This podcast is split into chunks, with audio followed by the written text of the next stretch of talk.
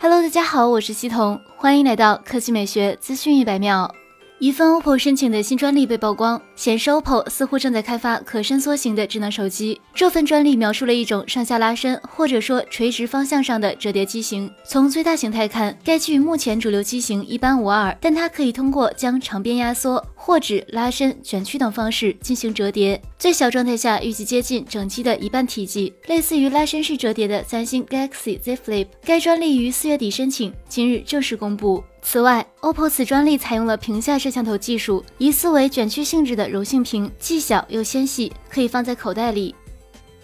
接下来来看荣耀。据知名数码博主数码闲聊站爆料，荣耀即将发布新机，该机将采用六点五三英寸 FHD 加分辨率、六十赫兹的 OLED 水滴屏，前置十六 MP 镜头，后置矩阵四摄模组，包括六十四 MP 加八 MP 加二 MP 加二 MP。其他方面，该机采用联发科天玑八百 U 处理器，支持六十六瓦快充，内置三千八百毫安时，厚约七点四六毫米，重一百七十九克，将提供幻夜黑、冰岛幻境。太空银、蓝水翡翠四种配色。随后，有细心的网友发现，该机配置与十月五日所发布的友商 nova 八 SE 极为相似，而该机目前售价两千五百九十九元起。好了，以上就是本期科技美学资讯百秒的全部内容，我们明天再见。